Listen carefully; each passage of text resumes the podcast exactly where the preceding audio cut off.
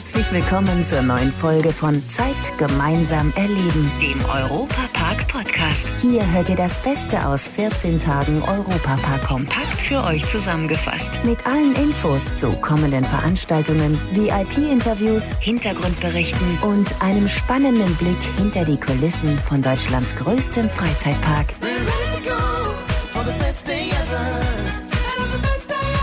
Hallo liebe Fans, ich bin Matthias Drescher und möchte euch heute erst einmal von einem coolen Job erzählen, den es hier im Europapark gibt, nämlich Warm-Upper von dieser Sendung hier.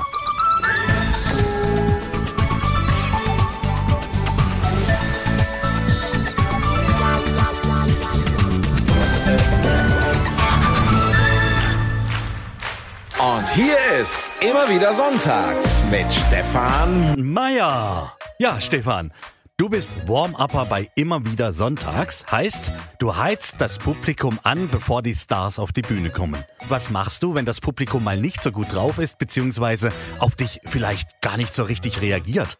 Den Job wechseln.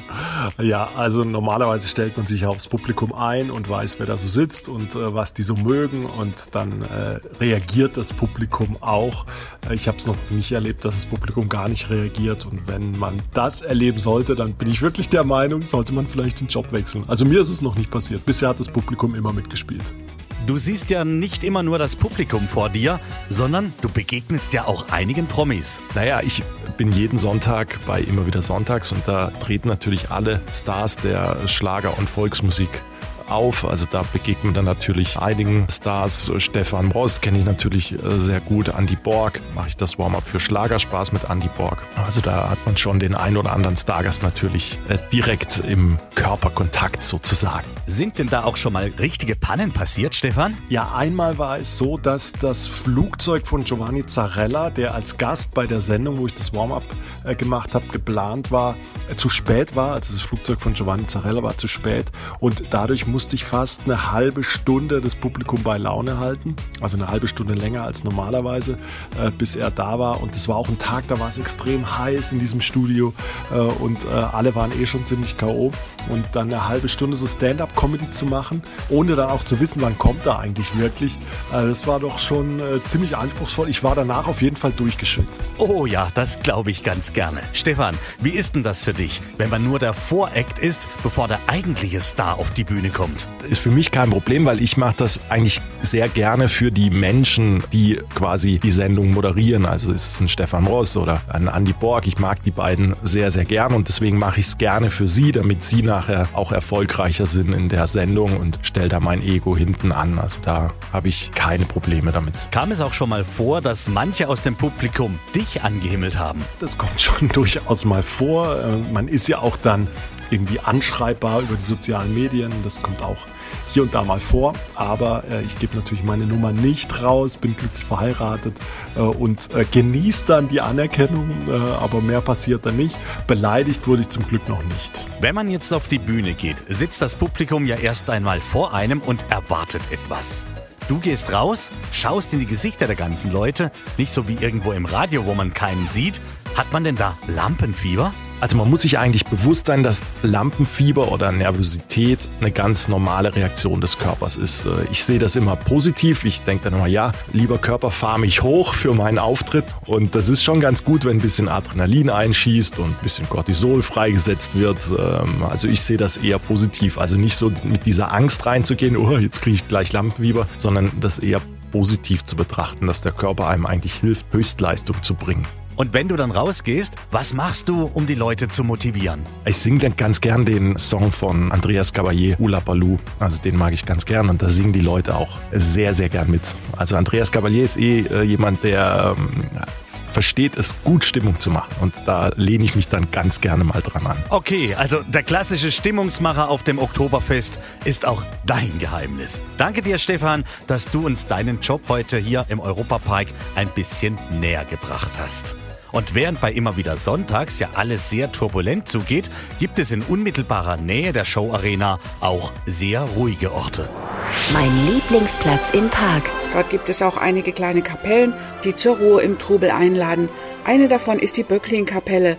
Ruprecht Böcklin von Böcklingsau war der letzte Stammherr von Rust. Andreas Wilhelm gehört zu den Seelsorgern im Park. Die Familie Böcklin zu Böcklingsau ist in Freiburg keine Unbekannte, denn wie das Freiburger Münster ausgebaut wurde, wurde eine Seitenkapelle von der Familie mitfinanziert. Und daraus entstammt das Böcklinskreuz, das heute über dem Zelebrationsaltar im Freiburger Münster hängt. Hier ist ein Replikat in dieser kleinen Böcklinskapelle von diesem Kreuz zu finden. Sogar der ehemalige Papst Benedikt ist abgelichtet unter diesem Kreuz. Und das ist natürlich für die Familie Mack auch ein ganz, ganz wichtiger Indikator. Wir sind eigentlich auf den Spuren, das weiter fortzusetzen in die Welt von heute. Ich glaube, dass es eine ganz, ganz spannende Begegnung ist von verschiedenen Welten. Natürlich kommen die Parkbesucherinnen und Besucher erstmal, um Freude zu haben. Es herrscht hier Freude. Ja, das ist die eine Seite. Die andere Seite ist aber, dass die Menschen mit ihren ganz unterschiedlichen Bedürfnissen einen schönen Tag für sich erleben wollen. Und da ist es besonders wichtig, in einer Nische auch an dem Park zu entdecken, Grabtafeln und Grabsteine der Böcklins und ihrer Verwandten befinden sich an der Außenwand der Kapelle. Sie steht etwas abseits gelegen gegenüber dem Miniscooter. Neben der Böcklin oder auch Marienkapelle in den Niederlanden gibt es noch im Hotel Santa Isabel die Jakobuskapelle und im norwegischen Themenbereich findet ihr die originale Stabkirche. Um das alles mit Leben zu erfüllen, gibt es gleich zwei sehr aktive Menschen. Exklusiv aus dem Europapark. Der katholische Pfarrer Andreas Wilhelm und die evangelische Religionspädagogin Andrea Ziegler sind Seelsorger im Park und haben so einiges an Ideen. Andreas Wilhelm, wie kann man denn die Kirche im Park hautnah erleben? Ja, also ich bin ganz, ganz dankbar, dass Andrea ein Escape Game wirklich für die Kirche appliziert hat. Und von dem her denke ich schon, das ist ein ganz wichtiger Eyecatcher jetzt in der Zeit und Erlebnisfaktor, Kirche vor Ort zu, zu begegnen. In der Erntedankzeit hoffen wir, dass wir wieder dieses Format auflegen können, auch Adventsgottesdienst, die Weihnachtszeit, Adventszeit zu öffnen. Und ich habe auch schon gehört, dass die Anfrage lief von den Sternsingern aus dem Elsass, aus der Schweiz, zu sagen, dürfen wir wenigstens dann Anfang des neuen Jahres wieder kommen. Ihr seid also mit euren Aktionen richtig präsent im Europapark. Wie kam es denn eigentlich zur Kirche im Freizeitpark? Ja, ich glaube, es war eine ganz, ganz spannende Zeit um 2005. Die evangelische Seite hat überlegt, wie könnten wir das Luthergedächtnis in den Blick nehmen, viele Jahre später. Und auf katholischer Seite war der Gedanke, den Glauben in neuer Form anbieten zu wollen. Einfach zu merken, manche Pfarrgemeinde ist so eher im Abschied nehmen und äh, sind Überalterung und sind manche Dinge wirklich auf dem Rückzug begriffen. Und umso mehr braucht's äh, den Areopark, also auf dem Marktplatz zwischen den Menschen unterwegs zu sein, um wieder neue Zugänge zu den Menschen zu haben. Andrea Ziegler, du wurdest von deinem Vorgänger hier im Europapark für den Job angeworben. Was war für dich das Interessante an dem Beruf? Mich hat überzeugt, dass er gemeint hat, hier kann man sich ganz kreativ ausprobieren und einfach mal gucken, wie Kirche sein kann. Und er hat gesagt, da ist Kirche halt mal da, wo die Menschen sind und da wartet nicht Kirche drauf, dass die Menschen kommen, wie sonst ganz oft. Es ist super breit. Also wir sind eben da, wenn es Sorgen und Nöte gibt, auch für Mitarbeitende. Wir sind da für die Gäste, die da sind. Wir sind da für Gottesdienste, für Tra Taufen, Trauungen. Wir sind in, so, in den sozialen Netzwerken aktiv. Wir bemühen uns, ganz viele Wege zu bedienen. Also ihr verkörpert genau das, was der Grundgedanke der Kirche sein soll. Immer und überall für die Menschen einfach da sein, die einen brauchen. Eine tolle Sache, wie ich finde, die Kirche hier im Europapark.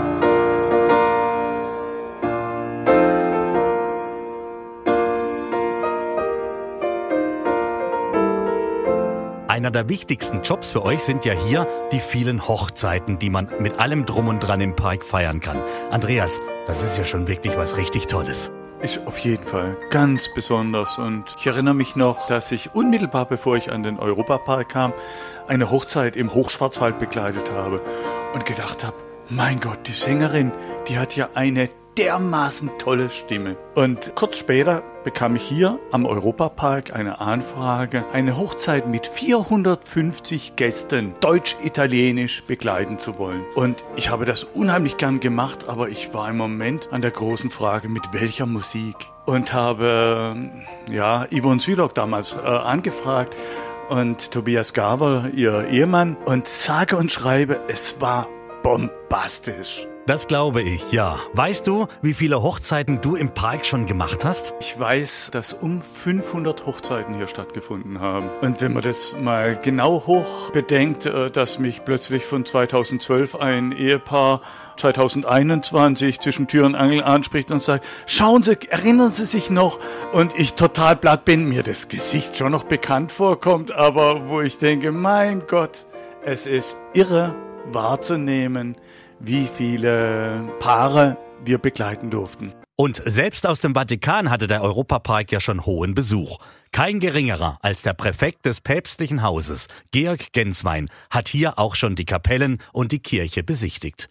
Und wenn er in seine Heimat Schwarzwald kommt, dann genießt er natürlich auch gerne die heimischen Spezialitäten. Also ich esse gern äh, flüssig, bin ein großer Freund von Schwarzwälder Bier und dann gehört natürlich für mich ist äh, der Schwarzwälder Speck etwas ganz Wesentliches, nicht nur jetzt, weil ich am Mikrofon bin, sondern grundsätzlich esse ich das gerne und äh, gute Bratwürst. Schmeckt ausgezeichnet, Guten Appetit und zum Wohl. All die leckeren Köstlichkeiten gibt es natürlich auch hier bei uns im besten Freizeitpark der Welt. Euch einen gesegneten Appetit. Das war der Europapark-Podcast. Noch mehr Infos und Berichte aus Europa und Deutschlands größtem Freizeitpark gibt es jeden Tag beim Europaradio auf europa.radio und samstags vormittags auf Schwarzwaldradio. Bundesweit auf DAB Plus, per Web und in der App. Vielen Dank fürs Zuhören und bis zum nächsten Mal bei Zeit gemeinsam erleben, dem Europapark-Podcast.